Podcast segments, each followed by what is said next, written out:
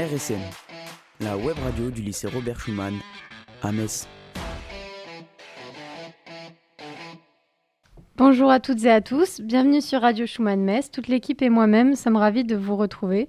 Nous voici réunis pour la deuxième émission de cette neuvième saison de Radio Schumann.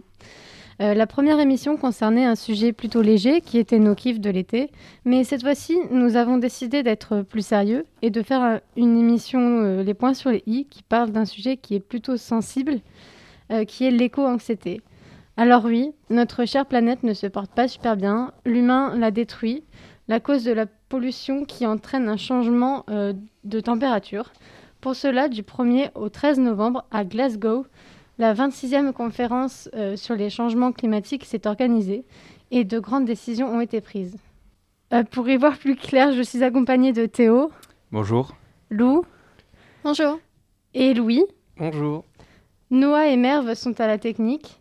Ils vont nous donner plus de renseignements sur cette conférence et tout ce qui s'y est dit. Les points sur les i.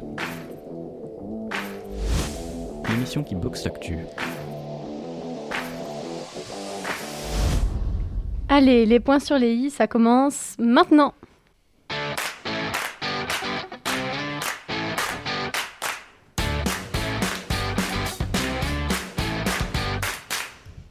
Donc on démarre avec une première séquence qui sera un récapitulatif et pour cette séquence, Théo, tu t'es renseigné sur tout ce qui s'est passé et tu nous as fait un bilan, c'est bien ça? Ouais, c'est ça.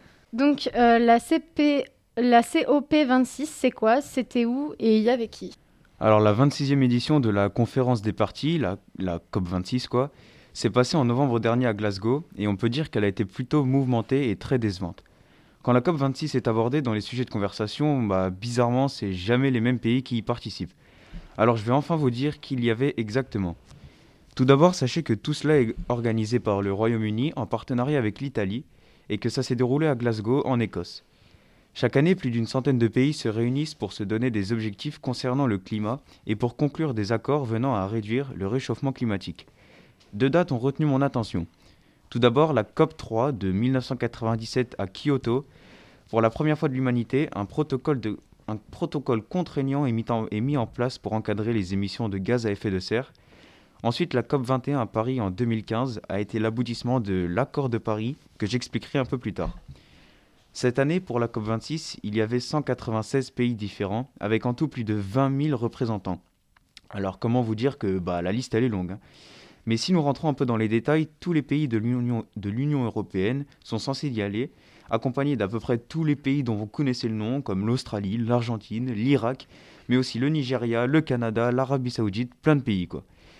Tout de même, certains manquaient à l'appel, les deux tiers des représentants des îles Pacifiques ne sont pas venus à Glasgow pour des raisons d'organisation. Mais surtout, il manquait le président russe Vladimir Poutine, le dirigeant chinois Xi Jinping et celui du Brésil Jair Bolsonaro. Alors en fait, c'est un peu étonnant puisqu'ils font tous les trois partie des plus gros pollueurs mondiaux, donc en fait, on pouvait presque s'y attendre à leur absence. Euh, et quels sont les objectifs de cette COP26 bah, pour faire court, cette réunion est faite pour améliorer le climat de notre planète. Tous les gouvernements se réunissent lors de cette conférence pour débattre et essayer de trouver un plan de bataille contre les émissions de gaz à effet de serre, qu'on appelle euh, tout simplement CO2. Il y a quatre, objectifs pour cette COP. Tout d'abord, il faut atteindre la, la neutralité de carbone en 2050. Et pour ça, il faudrait stopper la déforestation, sortir des énergies fossiles, mais ce n'est souvent et malheureusement que des belles paroles, car on sait à quel point les grosses puissances comme la Chine, la Russie ou les États-Unis ont du mal à faire ça par crainte d'impacter leurs économies. Ensuite, réussir à adapter ce changement climatique en passant par le fait de protéger l'écosystème et rendre les territoires qu'on habite et qu'on cultive plus résistants. Également, et c'est primordial, il faut réussir à trouver l'argent. Et là, ça pose problème. Pour que tout se passe correctement, il faudrait investir près de 100 milliards de dollars tous les ans. Et en ce moment, on, ben, on en est très, mais alors très loin. Et enfin, le quatrième objectif, il faut finaliser les règles de l'accord de Paris. C'est un accord qui dit qu'il faut tout faire pour maintenir le réchauffement global à plus 2 degrés, voire 1,5 si c'est possible. Est-ce que tu pourrais aussi nous faire un bilan de la COP26 Eh bien clairement, le bilan de cette COP26, euh, il est très mauvais, avec des changements de dernière minute qui déplaisent à de nombreux pays. Donc euh, on comprend que les voyants sont tous au rouge. On peut presque parler d'une crise avec cette conclusion de COP26. On espère, tout, on, es- on espère tous que l'année prochaine permettra d'améliorer ce rendez-vous de 2000 2021 qui est clairement à oublier et que les gros pollueurs tenteront tant bien que mal de changer leur méthode pour améliorer notre climat. Un seul point positif est quand même, euh, est quand même à retenir et il est important. L'annonce de la France qui rejoint la BOGA, la Beyond Oil and Gas Alliance, ce qui signifie l'abandon progressif des énergies fossiles. Merci à toi pour toutes ces infos. Coup de gueule et coup de sang. Les points sur les i. L'émission qui met les news KO. Maintenant que tout le monde a compris de quoi parle l'émission, passons aux choses sérieuses, avec les détails de Lou et Louis. Alors pour démarrer, c'est quoi l'éco-anxiété au juste? Alors, l'éco-angoisse euh, tire ses démons des inquiétudes liées à l'écologie. On ne naît pas éco-angoissé, on le devient quand on s'intéresse aux questions liées à l'écologie. Les psychologues alertent les personnes endossant une responsabilité trop grande car le problème est planétaire. Ce n'est pas un mal à prendre à la légère car le trouble peut aller jusqu'à de l'insomnie, voire de la dépression. Aujourd'hui, plus de 50% des 16 à 25 ans ressentiraient de l'angoisse face au sujet de l'écologie. Mais c'est récent comme maladie euh, ou idée? Alors effectivement, euh, cette anxiété, euh, c'est un syndrome récent. Euh, en 2019, euh, on remarque les premiers effets en France. Et aujourd'hui, on a 75% des jeunes de 16 à 25 ans euh, qui jugent l'avenir effrayant. On ne s'est jamais autant inquiété du climat qu'aujourd'hui. On a une, une éco-anxieuse qui s'appelle Lila Brune, qui a 18 ans, qui témoigne et qui dit Je suis incapable de me projeter jusqu'au-delà de 2030. Je devrais pourtant avoir des projets, réfléchir à si je veux une famille, où je veux travailler, mais je n'y arrive pas. Vous allez me dire euh, pourquoi seulement maintenant?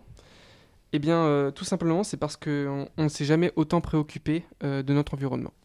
Euh, Pour finir, comment savoir si on est éco-anxieux et est-ce que ça se soigne?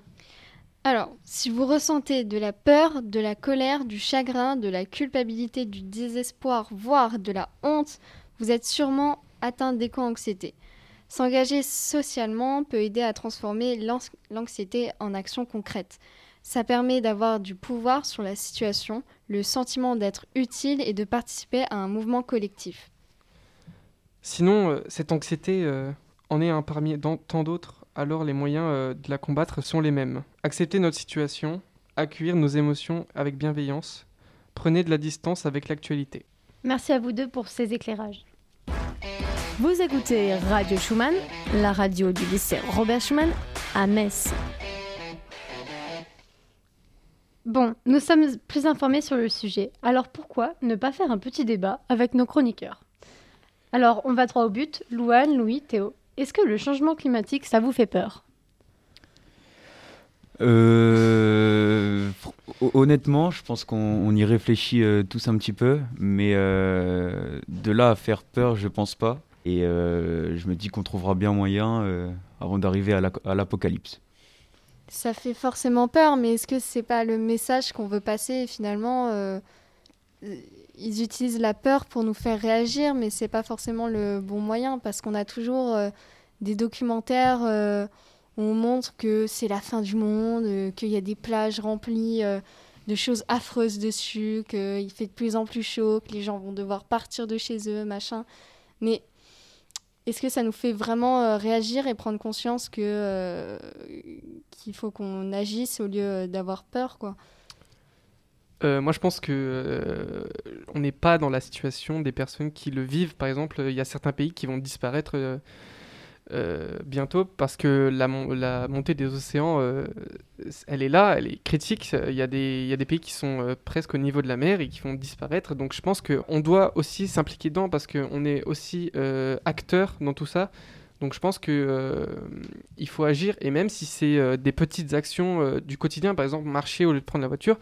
Vous me direz que c'est c'est ri- c'est rien par rapport à ce qu'on peut faire, mais c'est déjà infime par rapport à ce qu'on doit faire pour la planète.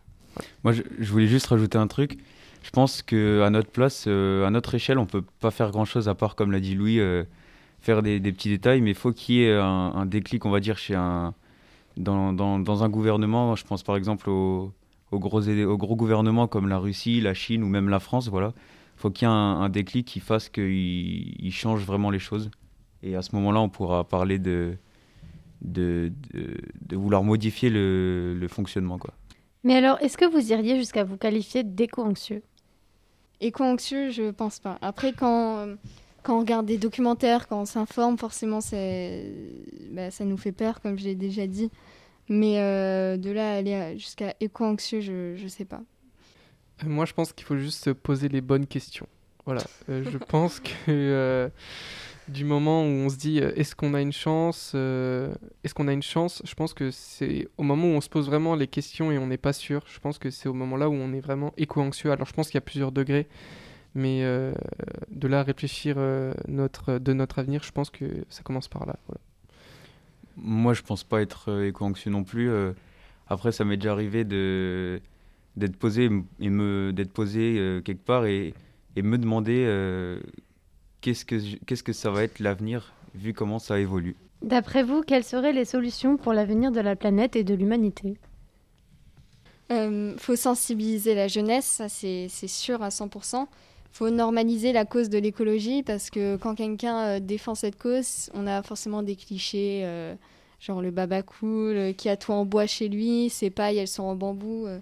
non, il faut normaliser ça et, et faire des gestes qui deviendront des mœurs, c'est pas des, des valeurs euh, comme le tri par exemple, qui est quelque chose d'assez simple. Euh, il faut censurer les entreprises. euh, ou les blacklister, celles qui se préoccupent pas de l'écologie. Et c'est justement, comme disait Théo, c'est eux qui devraient avoir un, gros déclic parce que à notre échelle, on peut pas forcément faire des choses immenses, mais des entreprises comme euh, quand vous commandez, il y, a le- il y a plein de papier sur papier sur papier euh, qui sont en fait euh, en plastique alors que ça sert absolument à rien. Mais euh, ouais, blacklister les, grandes entreprises, ce serait, ça serait déjà faire un immense pas pour l'écologie. Je pense qu'il faudrait pas tout supprimer.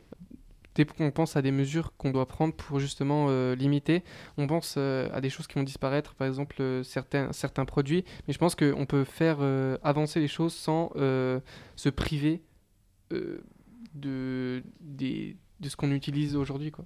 On va pas se priver, on va juste avancer en trouvant des solutions Voilà. différentes qui pourraient euh, collaborer entre l'écologie et nos besoins. Après, j'aimerais ajouter par exemple, euh, on est les jeunes qui ont un impact sur l'avenir, on va changer le monde d'ici les prochaines années, d'ici 2030-2050, on va être, euh, nous à cette place, sera adulte. C'est pour ça qu'à la télé, c'est comme les élections nous faire euh, réagir, on est jeunes, parfois on est naïf. Je dirais, pour lutter contre ça, on devrait tous donner du sien, c'est-à-dire apprendre à, trier, apprendre à, par exemple, limiter le plastique, limiter le pétrole, les objets pétrole, plastique, etc. Et je sais pas quoi dire, mis à part donner du sien. Bah, Merci à vous. Cette première édition des points sur les i est maintenant terminée. Merci de nous avoir écoutés. Vous pouvez retrouver l'intégralité de nos émissions sur radioschumann.fr. Euh, à la réalisation aujourd'hui, il y avait Noah et Mervé. Merci à vous. Et merci à Louane, Louis et Théo d'avoir joué le jeu pour trouver plus d'infos sur cette question de l'éco-anxiété. Vous pouvez aussi nous, nous suivre sur les réseaux sociaux. À bientôt et portez-vous bien.